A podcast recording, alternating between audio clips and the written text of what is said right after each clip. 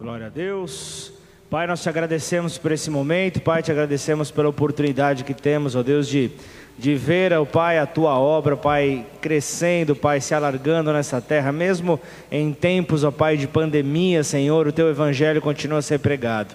Por isso, olha para cada família aqui representada, que o Senhor possa destravar todo o caminho, Pai, que possa estar paralisado diante deles, ó Pai, e que eles possam contemplar a tua glória, Pai, a conduzi-los, ó Pai, por esse caminho que o Senhor tem para cada um deles, ó Pai. E assim nós te agradecemos, ó Pai, pelo privilégio de poder ter um Deus presente, um Deus de amor. E assim nós entregamos este momento a Ti, em nome de Jesus. Você que concorda, diga amém. amém.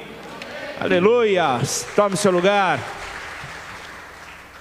Glória a Deus. Boa noite para você que está aqui. Obrigado pelas duas pessoas que me responderam. A palavra hoje é para vocês dois. Boa noite, igreja. Agora a palavra é para todo mundo, até para você que está naquele cantinho. Vou pregar e vou. Glória a Deus, gente. Para quem não me conhece ainda, Sou Pablo, pastor aqui nessa casa. Quero, quero poder ter nesses próximos minutos um tempo de alegria com o Senhor, um tempo de regozijo, um tempo de fortalecimento. Que o Senhor fale ao nosso coração e que você esteja aberto para receber aquilo que Ele tem para as nossas vidas, em nome de Jesus. Nessa tarde, meditando sobre, sobre a mensagem com diversos assuntos a colocar, não sabia ainda o que colocar ali no, nas anotações. Deus foi direcionando e num bate-papo informal com um irmão nosso, ele ele foi falando a, a, mensagem, ele foi compartilhando a pregação e fomos trocando ideias sobre isso, fomos trocando ideias sobre sobre a palavra que seria então pregada nessa noite de uma maneira extremamente informal. Eu apenas agradeci a Deus pelo compartilhar, pela simplicidade com a qual Ele fala com seus filhos e cabe você estar com os teus ouvidos atentos para ouvir aquilo que Ele tem para falar para você. Amém? Então que nessa noite Deus encontre na tua vida um coração realmente disposto a obedecê-lo e que essa palavra realmente faça sentido para a sua vida em nome de Jesus. Mateus capítulo 13, versículo 45 diz: O reino dos céus também é como um negociante que procurava pérolas da melhor qualidade. Eu gosto de pensar no futuro. Eu gosto de pensar em como as coisas serão daqui a alguns anos. Eu fico até viajando, fico até imaginando como será a nossa igreja daqui a alguns anos como as pessoas estarão, como elas é, crescerão, como elas se desenvolverão.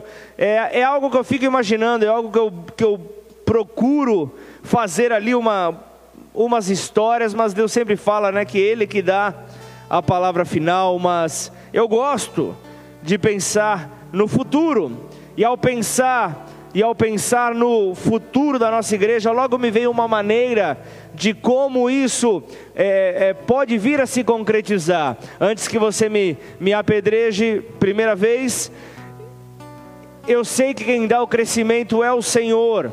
Eu sei que ele, ele, ele não está nem aí para os métodos humanos, a partir do momento que ele, o, o, o rei de toda a terra, ele conduz o seu povo da maneira como ele bem entende mas eu, nas minhas ideias, viajando nas minhas ideias, eu vi um exemplo que acontece nesta terra, que acontece no mundo em que nós vivemos e que nós perfeitamente podemos encaixar na igreja para os dias atuais. E isso eu estou falando da indústria. Antes que você me apedreje, segunda parte, deixa eu te explicar como a indústria funciona.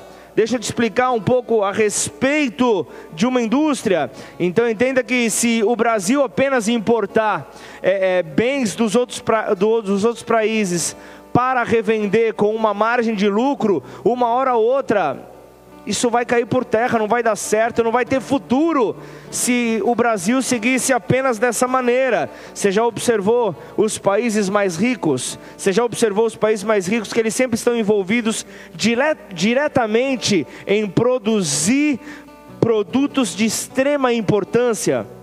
E eu vou mais além: os países mais ricos do planeta, eles produzem carros. Se você for ver, nós temos ali uma, uma, uma lista de cinco países, os mais tops: China, Estados Unidos, Japão, Alemanha e Coreia do Sul.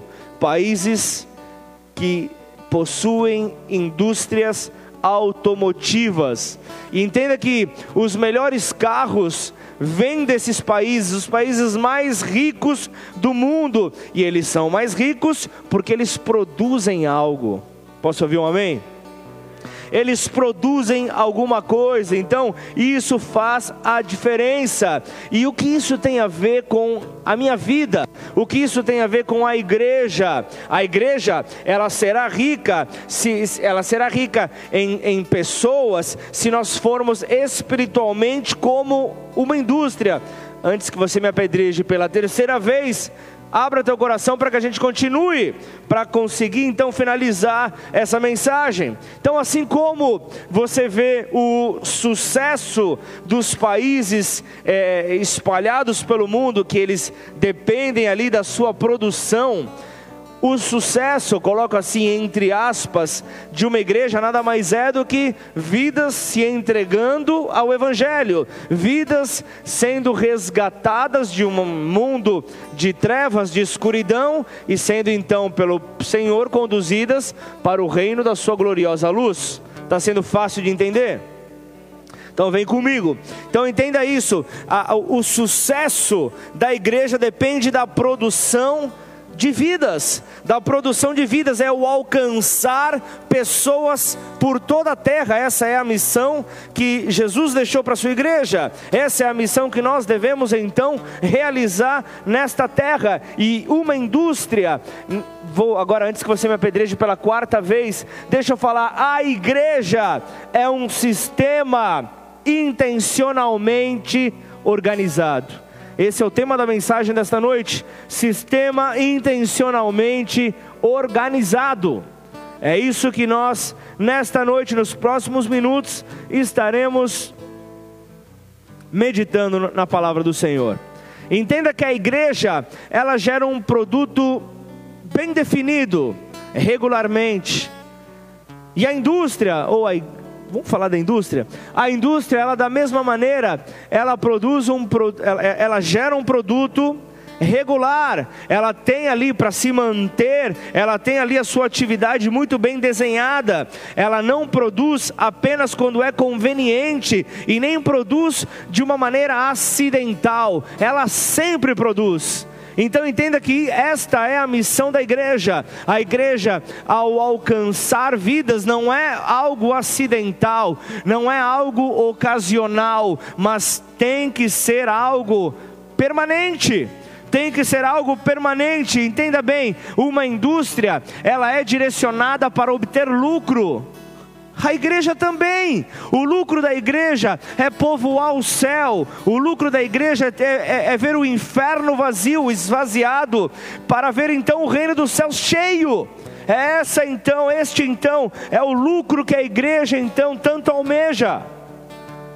Qualquer país que não instalar indústrias está fadada a adquirir bens de segunda mão para sempre.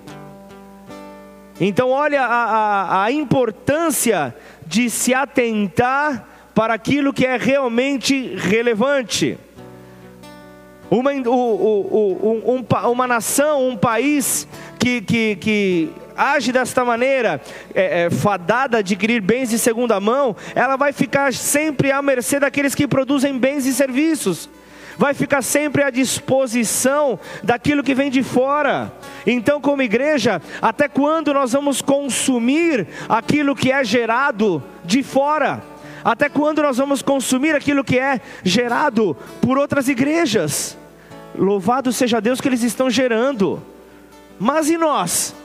Por que, que nós estamos apenas olhando para fora se nós podemos gerar, se nós podemos produzir? Nós não precisamos olhar para fora, nós nós, nós vemos sim muitas coisas que, que, que, que, são fantásticas, que você vê a mão de Deus te dão ideias maravilhosas, mas se preocupe com, aquilo, com a missão que Deus te deu.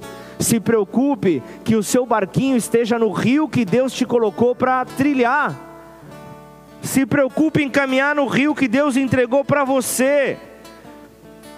Pensa bem nisso. Então, quando eu falo de nós sermos uma igreja parecida com uma indústria, eu não estou falando em dinheiro, eu não estou falando em bens materiais, eu falo de produção, eu falo de produzir, eu falo de alcançar vidas deliberada e regularmente sem parar, é algo permanente que tem que estar sobre a igreja, é algo que não precisa de um evento fora de época, não precisa de um evento aqui, né, é, de, de uma feira do livro, de um carnaval fora de época, não precisa de um evento grande na cidade para que você pense, ah, eu preciso ganhar vidas para Cristo. Não, é no teu dia a dia, é no teu trabalho, é na tua vizinhança, é, é, é, é com aqueles que você tem contato, é o tempo inteiro.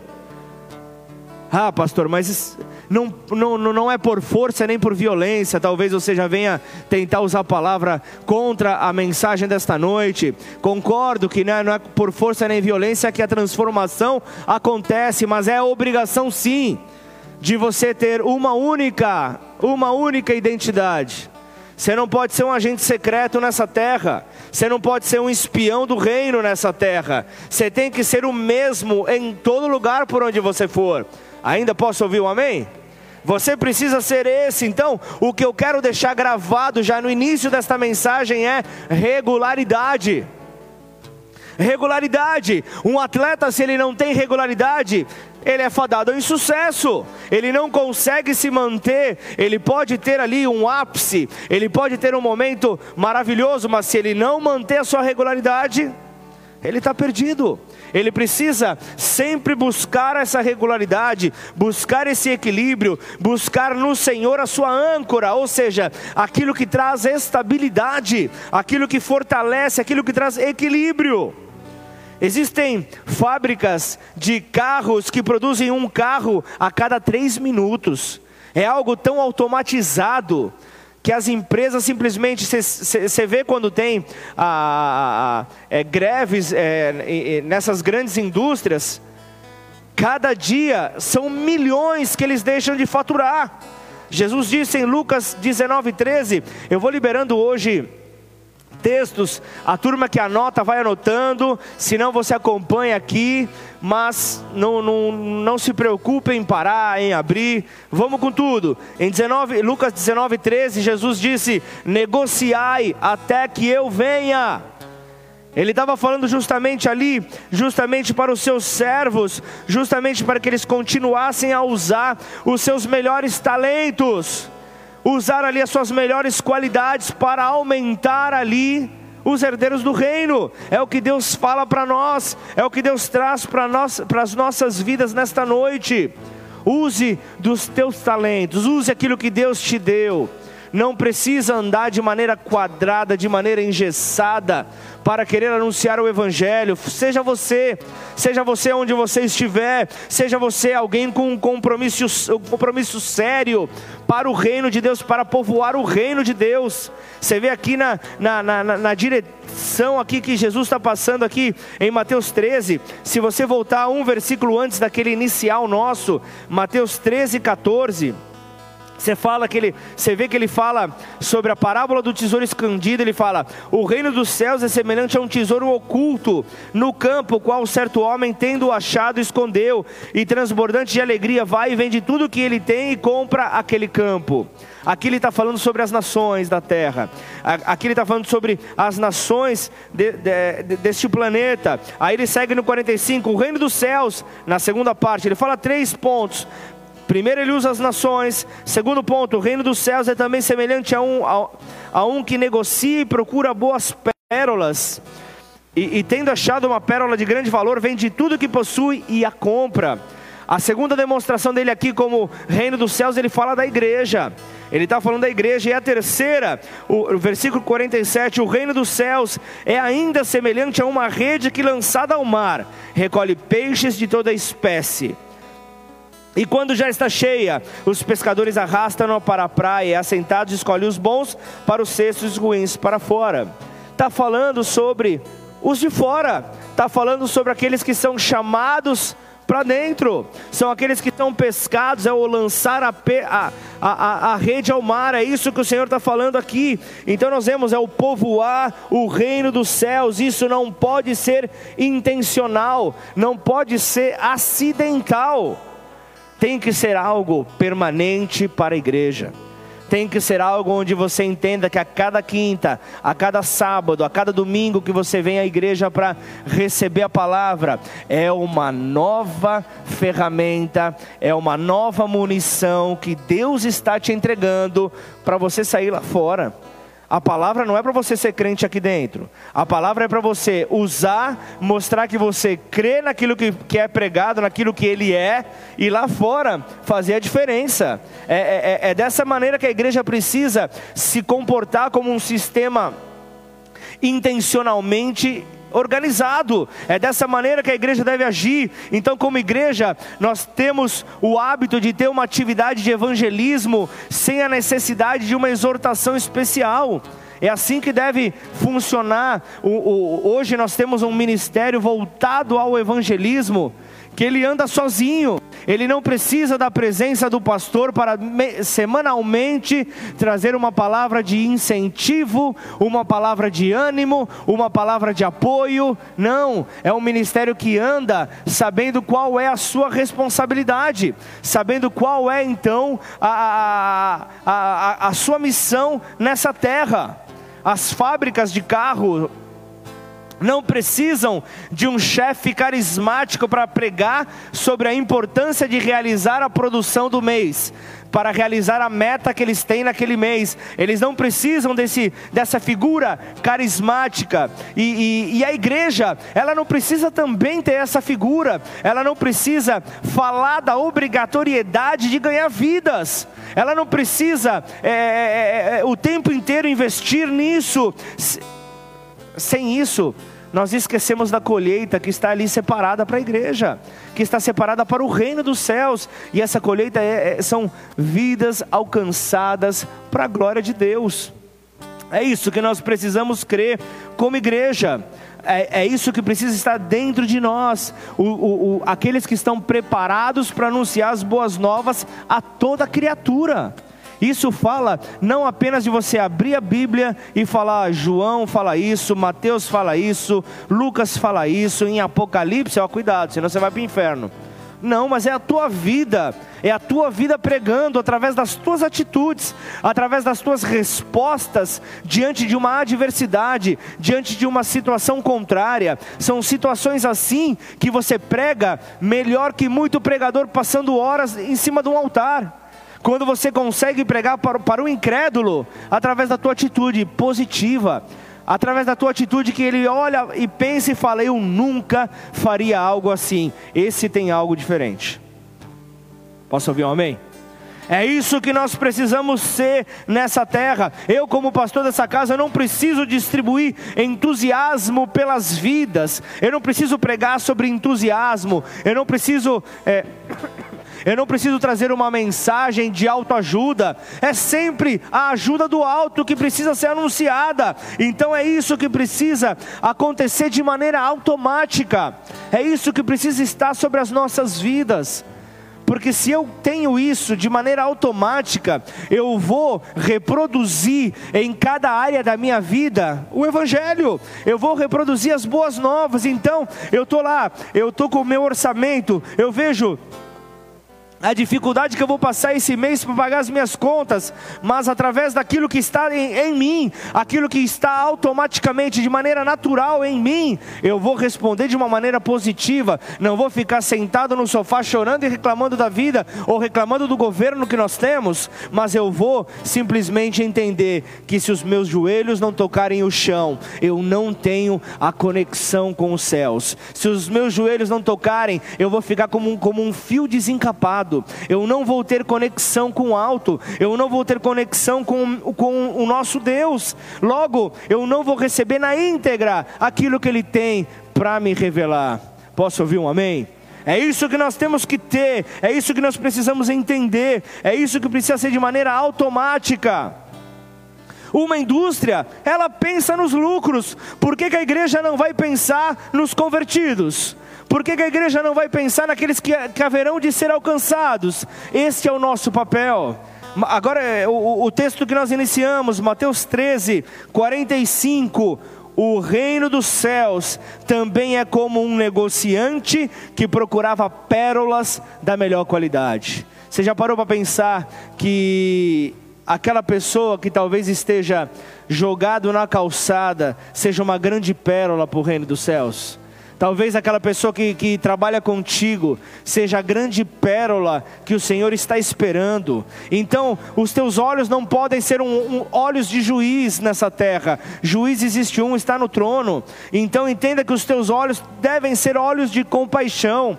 Você se lembra quando Pedro, ao negar Jesus três vezes, e ele vê ali a, o, o, o momento próximo da crucificação acontecendo, e ele se depara, a primeira vez que ele olha para Jesus, depois dele ter negado que ele escuta o galo cantar, que ele é tomado então por uma angústia terrível. Vocês se lembram do olhar de Jesus? Jesus, talvez, se, se, se fosse o João, se fosse o Pedro, o Pablo, a Maria, seja, seja quem for, talvez ia olhar com aquele olhar, mex, levantar a sobrancelha e falar: Tá vendo? Eu não falei que você ia me negar, cara. Eu não falei que você ia puxar meu tapete. Tá vendo? Eu falei está vendo, ou se não, ser aquele olhar condenatório apontando o dedo, mas não, Jesus olhou com um olhar de compaixão, e, a, e ali a Bíblia relata naquele momento que Pedro não teve nem o que fazer, ele sai daquele lugar e ele vai chorar desesperadamente, porque ele automaticamente ele pensou: eu traí o meu mestre, aquele que pagou o preço de caminhar comigo, mesmo eu sendo quem eu era durante mais de três anos, me ensinando, me mostrando e, e, e, me permitindo vivenciar milagres nesta terra, eu o neguei. E ele já havia me avisado, ele já havia falado que haveria alguém que o negaria, e eu achei que isso seria algo terrível, long, longe de, da minha mente de pensar. Talvez hoje o Senhor possa dizer isso para você, e o negar Jesus hoje, talvez seja algo muito mais simples no teu dia a dia.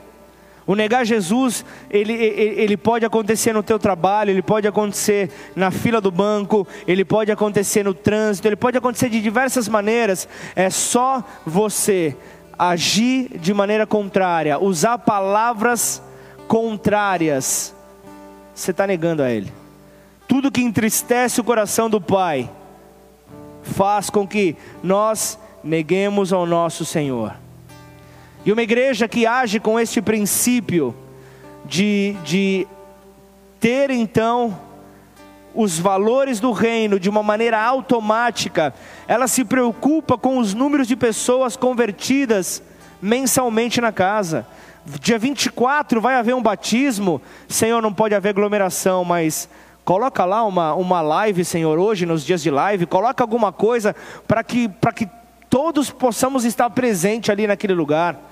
Nós queremos ver, Senhor, esse milagre. Hoje é, é um milagre você ver aquela pessoa que, que, que tinha o coração fechado descer as águas. É um milagre. Você, é só você se lembrar, você que já é batizado, é só você lembrar quem você era antes do batismo e, e no que você está se tornando após ele. Se você permanece firme com o Senhor. Entenda que é bíblico se interessar pelo número de pessoas que estão sendo adicionadas à igreja, diária, semanal ou mensalmente. Atos capítulo 2, versículo 47, e no, no, na, na, na parte final do versículo, todos os dias acrescentava o Senhor à igreja aqueles que se haviam de salvar. Todos os dias o Senhor acrescentava aqueles que, se, que seriam salvos. Você já parou para se perguntar Por que no final de todo culto nós fazemos um apelo? Para um apelo para que as pessoas aceitem a Jesus, para que entreguem as suas vidas a Jesus, para que mudem as suas histórias. Talvez você venha de uma igreja mais tradicional, talvez você venha de uma outra igreja onde isso não era habitual, mas entenda que, que, que essa é a missão que Deus nos entregou como, como, como igreja: é ir ao alcance das pessoas, ir ao encontro delas, o maior número delas no menor tempo possível, pois entendemos que o Senhor está à porta. Entendemos que o Senhor está para retornar, para, para, para resgatar então a noiva, a igreja. Por isso, quanto maior então forem essas pessoas então que se renderem ao Senhor, maior será a festa nos céus. É isso que nós precisamos entender. Então a igreja, ela precisa se preocupar com as pessoas que estão perdidas. E perdido é todo aquele que não conhece a Jesus. Ah, pastor, mas é, você está num, num fundamentalismo? Não, eu estou falando naquele que é o caminho, a verdade e a vida. Ele é o caminho. Se você não conhece o caminho, você está perdido. É isso que nós precisamos entender. Nós precisamos levar luz às pessoas. Então, os apelos de salvação nunca serão obsoletos, nunca serão ultrapassados. Nós não podemos deixar a função principal da igreja de lado. Nós não podemos deixar ela esquecida. Nós não podemos deixar essa função em segundo plano. Nós temos que sempre avivar aquilo que Deus tem para a igreja. E eu vou dizer algo: haverão pessoas que talvez eu não conseguirei fazer o apelo aqui no final de um culto, porque você estará próximo, seja na rua, seja no teu trabalho, seja no shopping. Quantas pessoas, quantos irmãos da igreja eu já não encontrei? Lógico, você não vai querer escandalizar, mas irmão com a mão no ombro do outro e ali orando de olho aberto, repete essa oração comigo.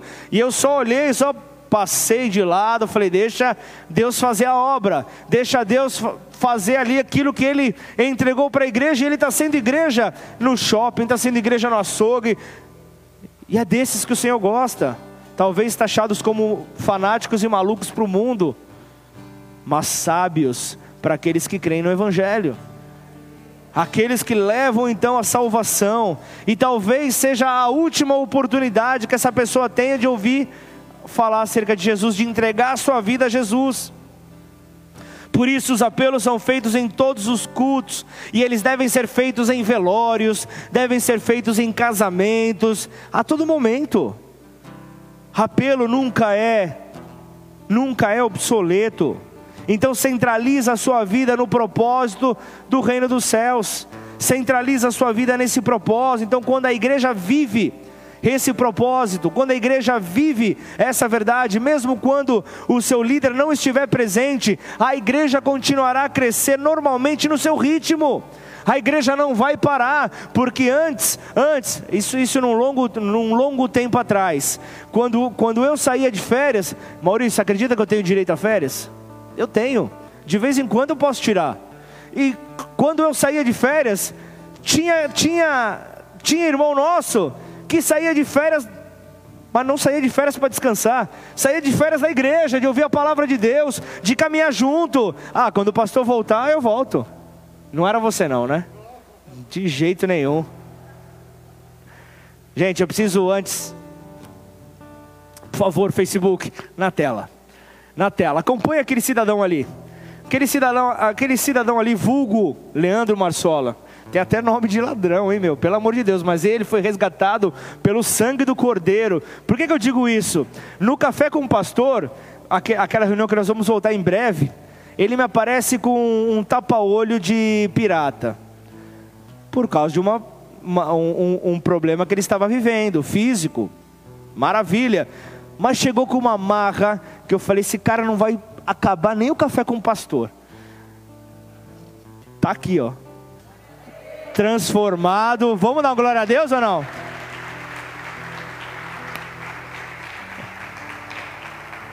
Leandro Marsola, vulgo, não vou falar o apelido dele. Não vou falar. Só se vocês fizerem muito barulho aí, eu, talvez eu fale. É, são eles, você viu o cabelo? São eles.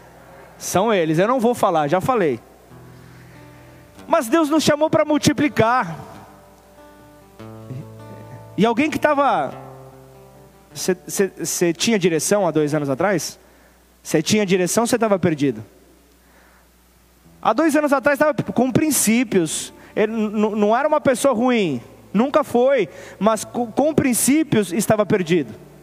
Estava perdido, mas esse princípio estava dentro dele. Foi apenas colocar ali a fita isolante, né, o sangue, para se reconectar. E então, ele entendeu o princípio de onde ele havia sido lançado pelo Senhor, o princípio onde Deus nos chamou para multiplicar. Deus nos chamou para crescer, não para diminuir. Jeremias 29, versículo 5: Construam casas e estabeleçam-se nelas, plantem pomares e comam os frutos que eles produzirem. Casem-se e tenham filhos, encontrem esposas para os seus filhos e maridos para suas filhas, a fim de que vocês tenham muitos netos, multipliquem-se, não diminuam.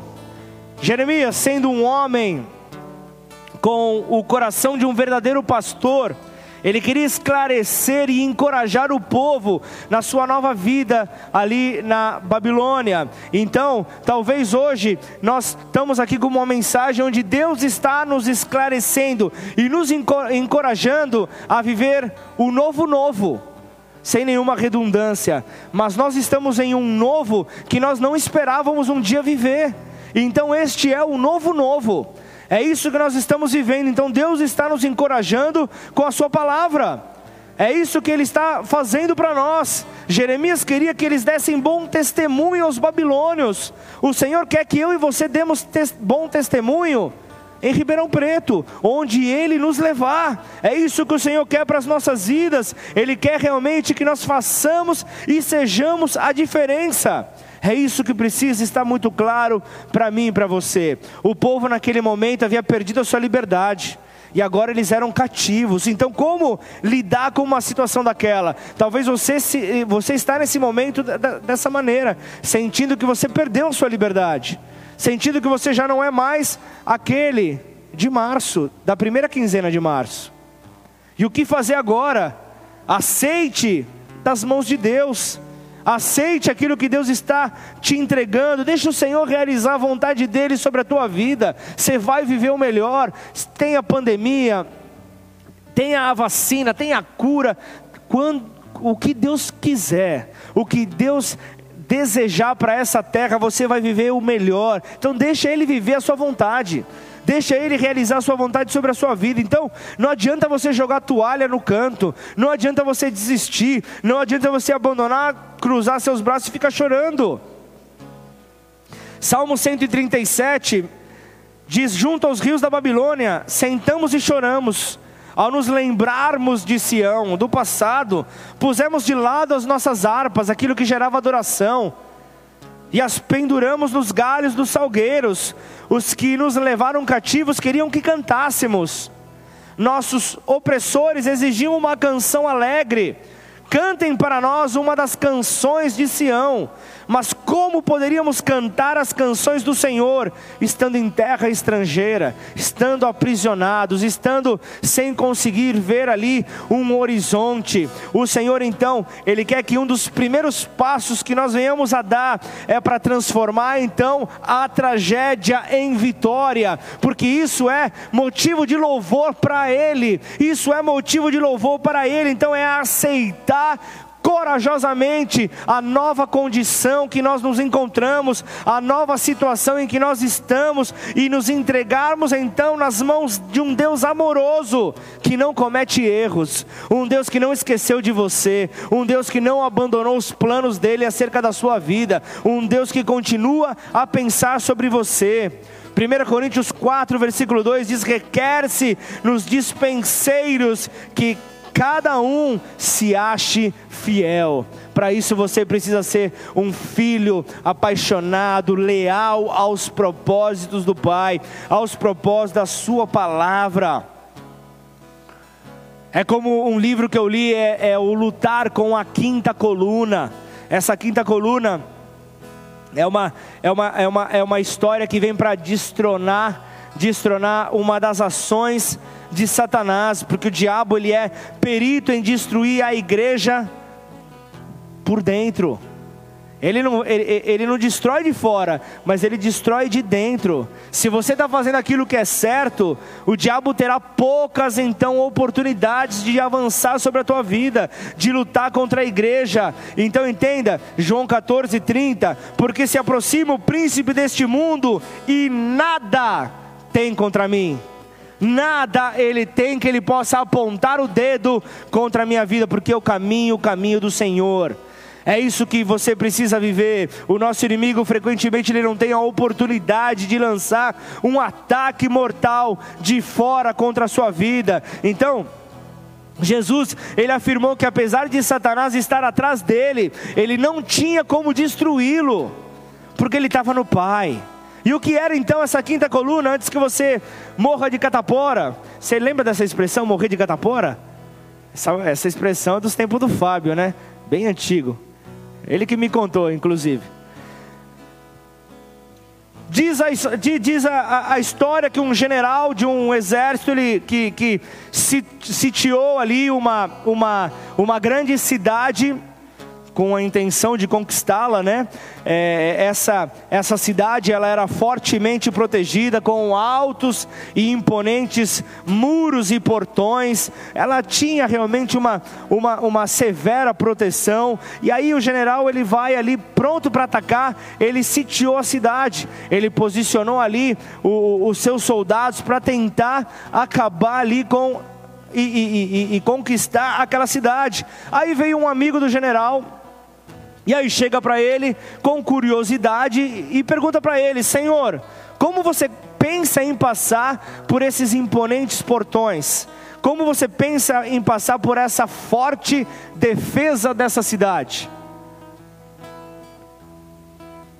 Tem defensor que é difícil de você passar, fala a verdade. Tem zagueiro que é, que é complicado, tem zagueiro que é, que é na canela, né?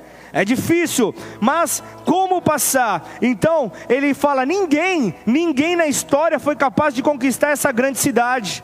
Aí o general deu uma risada para aquele, aquele desinformado, sorriu para ele e disse: a minha, a minha estratégia, o meu segredo é a quinta coluna.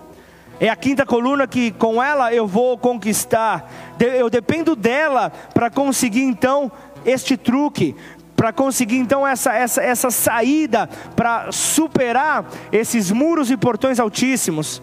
Aí o amigo do general ficou extremamente interessado e perguntou: Eu pensei que você tivesse só, que houvesse só quatro colunas. Mas me conta, o que é essa quinta coluna? Do que se trata essa quinta coluna? Aí ele fala: a minha quinta coluna consiste em espiões, consiste em agentes infiltrados, consiste em amigos que estão dentro da cidade. São pessoas que estão dentro da cidade. Apenas espere. Apenas espere, porque eles abrirão os grandes portões do lado de dentro, e então o meu exército entrará. Esse é o único meio do inimigo destruir, então, um ministério poderoso no Senhor, um ministério bem sucedido na missão que Deus deu a esse ministério. Aquele que está fazendo o que é certo, tem que vir do lado de dentro.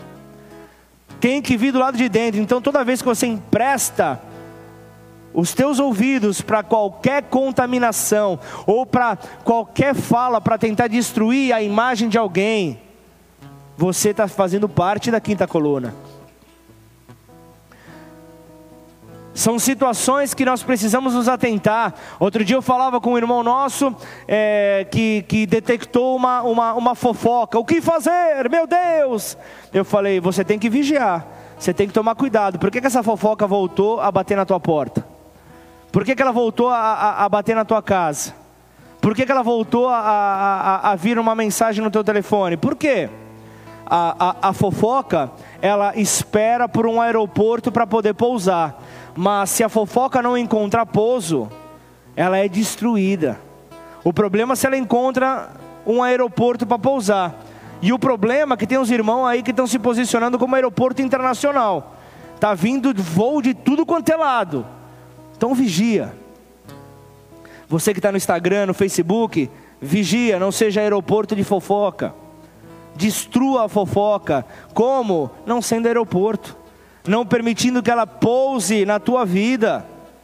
Porque esse é o único meio do inimigo destruir, então. A igreja tem que vir do lado de dentro. Porque a quinta coluna compreende pessoas desleais. A quinta coluna compreende pessoas falsas.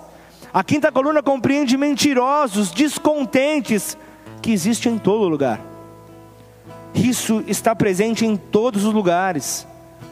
O nosso papel é reverter o quadro na vida dessas pessoas. Se essas pessoas forem permitidas de destruir como são capazes, podem vir então a destruir o ministério. Mas maior é o Senhor, amém ou não? Maior é o Senhor que habita em nós, então desta maneira nós precisamos crer Salomão, em um, em um momento de sabedoria, em um momento virado no giraia, como eu costumo dizer, ele diz: existirão momentos em que o escarnecedor deverá ser lançado fora, para que a contenda se vá e então cesse a questão e a vergonha. Ah, pastor, essa você inventou. Provérbios 22, versículo 10. Bíblia, palavra de Deus, para que o amor de Deus encha a igreja para que você consiga viver este amor.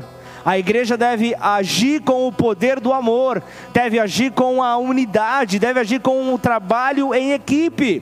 João 13,35 diz: Seu amor uns pelos outros provará ao mundo que são meus discípulos para que as pessoas sejam contagiadas de uma forma eficiente, é preciso mostrar o amor de Deus, o amor na qual Jesus abordou, porque as pessoas elas são atraídas pelo amor. Quando elas veem pessoas demonstrando amor, elas são atraídas para a igreja elas são atraídas para o reino de Deus, elas são atraídas para saírem da escuridão, para saírem das trevas e irem para o amor. E saiba que as pessoas, do, com exceção das que são realmente deficientes físicas, as pessoas não são cegas nem surdas, elas estão atentas a tudo, elas estão ali simplesmente como esponjas, sugando tudo. Elas notam desunião, elas notam discórdia, e, e, e quando, quando ela está presente, mas elas são sacudidas, elas são transformadas, elas são revestidas quando sentem o amor, quando sentem o amor sendo liberado por palavras, por atitudes, por demonstrações de Deus nesta terra, elas são realmente tomadas. Então, permita que o amor flua. Deixe o amor fluir e tomar conta desse sistema intencionalmente organizado chamado igreja, na qual você faz parte, ou melhor, você é. Então você pode vir a se tornar um sistema intencionalmente organizado. Curva sua cabeça, feche seus olhos. E que essa palavra repouse em solo fértil nessa noite. O que será de nós, Senhor, se essa terra não for preparada? Isso fala dos nossos corações. Não importa se você veio de feridas, não importa se você veio de experiências traumatizantes. Saiba que no Senhor sempre há uma novidade de vida. Saiba que no Senhor há sempre esperança. Saiba que no Senhor há sempre a oportunidade do recomeço. São tantos testemunhos que, que estão sentados do teu lado.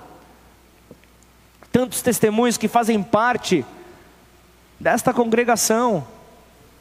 São histórias que talvez você jamais imaginaria viver ou presenciar. São pessoas simples que estão ao seu lado que já viveram, como pastor, abriram o seu coração e permitiram que o Senhor entrasse. O Senhor fez o resto.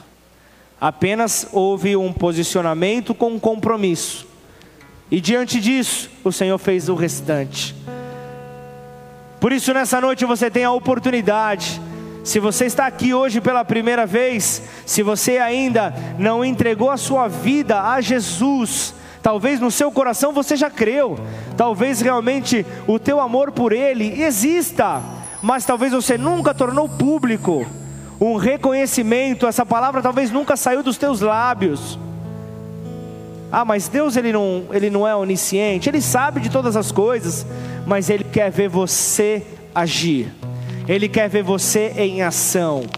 Ele quer ver uma noiva, ele vem para resgatar uma noiva sem manchas. Ele vem para resgatar uma noiva com um vestido branco. Uma noiva preparada para o grande encontro. Talvez essa expressão para você que é homem, seja um pouco distante, um pouco confusa de entender. Como assim? Nunca me chamaram de noiva e eu, eu vou ser noiva? É a expressão da igreja. E Jesus, o noivo, o futuro marido, é aquele que vem para resgatar. E justamente ele deixa, hoje ele está sentado à direita de Deus Pai, e Ele deixa o Consolador, Ele deixa o Espírito Santo para nos conduzir, para nos auxiliar a sermos pessoas melhores, a conseguirmos viver nesse sistema intencionalmente organizado, chamado igreja. Ah, mas existe, existem tantas pessoas que eu conheço lá fora que são tão éticas, que são tão abertas. Entenda uma coisa: bons costumes, boas atitudes te preservam de consequências. Salvação só há em Cristo Jesus. Pode ser o, o, o maior, o maior bem comportado ser humano desta terra se não entregar sua vida a Jesus, se não reconhecer em Cristo o caminho para a eternidade, não há salvação. A Bíblia nos garante que não há salvação em outro. O único que nos conduz à salvação é Ele, o único que nos conduz à eternidade é Ele.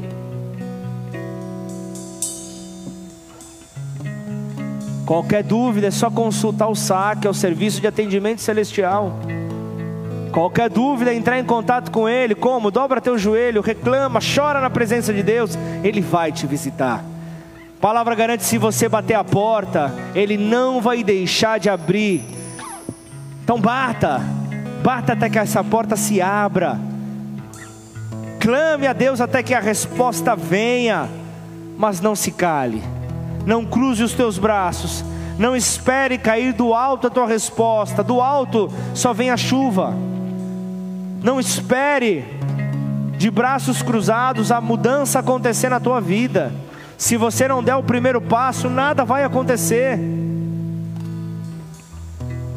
Semana passada pregava sobre João, capítulo 5, o, o paralítico de Betesda.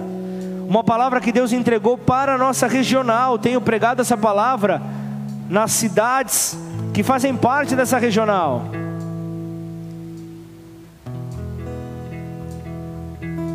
Quando, quando, quando Jesus chega e pergunta ao paralítico que estava há 38 anos, esperando alguém colocá-lo dentro do tanque para quando as águas se agitassem, ele fosse curado. Ele estava há 38 anos nessa condição e ninguém o conduzia. Jesus chega para o homem e diz: Você quer ser curado? E ele responde: Nem que sim, nem que não. Ele diz: Senhor, não tem ninguém na hora que as águas se agitam que me jogue dentro do tanque. Ele joga a responsabilidade da resposta dele para terceiro. Agora a pergunta que o Senhor diz para você: você quer ser curado? Não terceiriza essa resposta. Não coloca essa resposta. Ele está dizendo: você está disposto a abrir mão de tudo aquilo que te afastava de mim? Você está disposto a pagar o preço por, por para ter então o, o, o vislumbrar da eternidade? Você está disposto abrir mão de tudo aquilo que, que traz uma, uma falsa aparência de santidade, para viver aquilo que eu tenho para você. Então, talvez essa palavra, se você está de coração aberto, se você recebeu aquilo que Deus falou contigo nessa noite através desta mensagem, talvez você possa fazer essa oração com consciência. Esta oração que eu quero fazer é para pessoas que querem declarar um basta nesta noite. Pessoas que querem dizer eu não quero mais caminhar da maneira como eu venho caminhando. Eu não quero mais seguir os meus próprios passos. Eu não quero mais seguir os meus próprios conceitos. Eu sei que, pelo que me dizem, a Bíblia Sagrada tem todas as respostas. Os irmãos da igreja dizem isso. Então eu quero viver, eu quero conhecer essas respostas, eu quero ter acesso a elas. E eu quero dizer para você: essa Bíblia está aberta, as verdades, as respostas estão ao teu alcance. Você só precisa abrir. Assim como aquele homem, depois da, da direção que Jesus disse, lá no tanque de Betesda, ele disse: para ele ser curado, ele diz: levanta-te. Primeira coisa é saia da condição que você se encontra, prostrado para as suas feridas, decepcionado, triste. Quer ter uma nova vida, quer olhando para trás, olha para frente, olha para a esperança que o Senhor traz para você. Tenha isso nele, faça disso a, a, o combustível para te tirar do lugar. Então levante-se. Ele disse para aquele homem: toma o teu leito. Ele diz para você nessa noite: toma aquilo que te fará lembrar de onde Deus te tirou, da condição que você se encontrava, para ser então mais que vencedor, este leito será apenas um memorial. Ele vai serão as suas justificativas, as desculpas que você apresentou diante dele. Mas se você fizer isso e não entrar em movimento, nada vai valer. Por isso ele diz por último para o paralítico: ande. Levanta, toma o teu leito e por terceiro e último lugar, ande. Se você não andar, você nunca vai sair da condição de paralisia. Então você precisa andar. Então hoje a atitude que você pode fazer para andar é entregar sua vida ao Senhor Jesus. Então, se você está nessa condição, eu quero fazer esta oração contigo. Então, aí do teu lugar, repete essa oração comigo, declara assim: Pai, Pai Nesta noite, noite, eu entrego a minha vida, a, minha vida a, ti. a, ti. Eu me arrependo, eu me arrependo dos, meus pecados, dos meus, pecados, dos meus erros, dos meus erros de, tudo aquilo, de tudo aquilo que me tirou, que me tirou da, sua presença, da sua presença. E em arrependimento, e em arrependimento eu entrego a minha vida a ti, a vida a ti reconhecendo, reconhecendo a, Jesus Cristo, a Jesus Cristo como filho de Deus, como, de Deus, como aquele que veio à terra, veio à terra tomou a forma de homem, forma de e, homem morreu em meu lugar. Em meu lugar. E ao terceiro dia, terceiro dia Deus, Pai, Deus Pai o ressuscitou, ressuscitou. E, hoje, e hoje vivo está. Vivo está. Por isso, Senhor. Por isso, Senhor eu te recebo, eu te recebo como, meu único, como meu único e, suficiente, e suficiente Senhor, e Salvador, Senhor e Salvador. Escreve, o meu nome, Escreve meu nome no livro da vida, livro da vida. E, a partir de hoje, partir de hoje muda os meus passos, os meus passos. Seja, o meu combustível, o meu combustível, em nome de, em. Nome de Jesus. Pai, em nome de Jesus, eu quero entregar cada vida que nesta noite fez esta oração, seja ela pela primeira vez, seja de maneira repetida, mas com sinceridade no coração que o Senhor possa tomá-los para si e assim transforme a vida de cada um deles, ó Pai. Da mesma maneira eu quero orar por você que faz parte desta casa, você que já entregou a sua vida ao Senhor Jesus. Esta é a hora que ele pede a você: eu quero algo a mais. Eu quero um posicionamento mais real. Eu não quero mensagens subliminares. Eu quero uma mensagem direta, na qual a tua vida dirá: O meu redentor vive, e tão certo como ele vive, toda a terra se encherá da sua glória. E você, portador da glória de Deus, onde você estiver, encha o lugar, contagie o lugar com esta glória faça desta glória o nome do Senhor notório em toda a terra, em nome de Jesus. Coloque-se de pé, vamos terminar esse culto adorando ao nosso Deus, em nome de Jesus.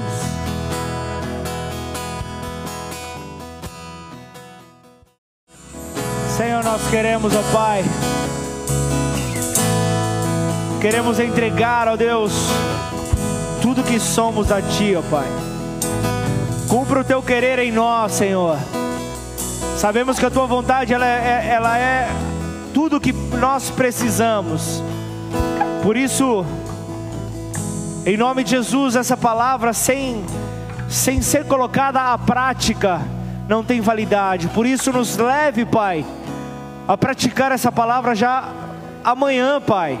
Amanhã no nosso dia, Senhor, nos leva, Pai, a viver esta palavra para testemunharmos, ó Pai.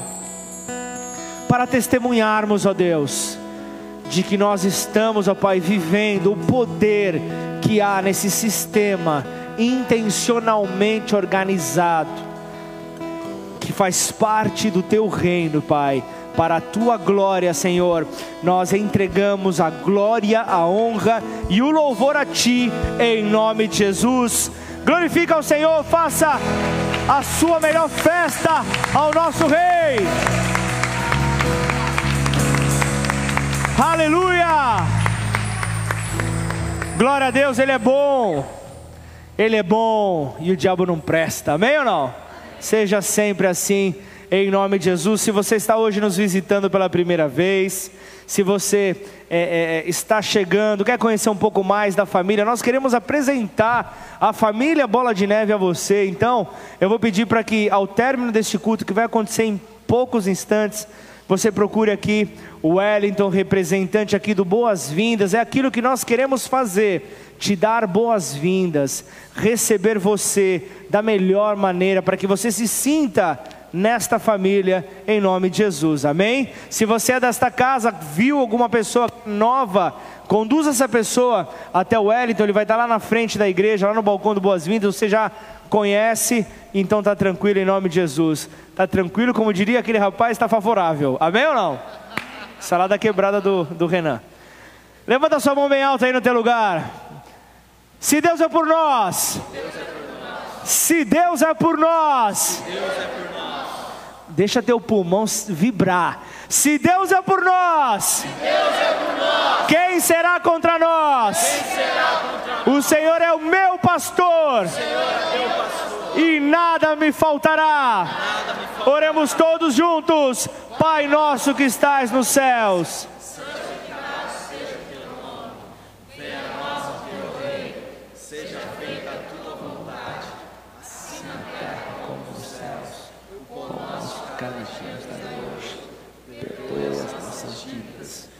assim como nós perdoamos aos nossos devedores. E não nos deixe cair em tentação, mas livre-nos do mal. Pois teu é o reino, o poder e a glória para sempre. Amém. Aleluia. Glória a Deus, com o amor de Deus Pai, a graça que encontramos em Jesus e as consolações do Espírito Santo de Deus estejam sobre as nossas vidas, de hoje até que Ele venha. Como servo deste Deus Altíssimo, eu quero abençoar este, este restante de semana para que você viva o melhor do Pai nesta terra, em nome de Jesus. Amém? Vai de testemunho para a glória de Deus, em nome de Jesus. Amém.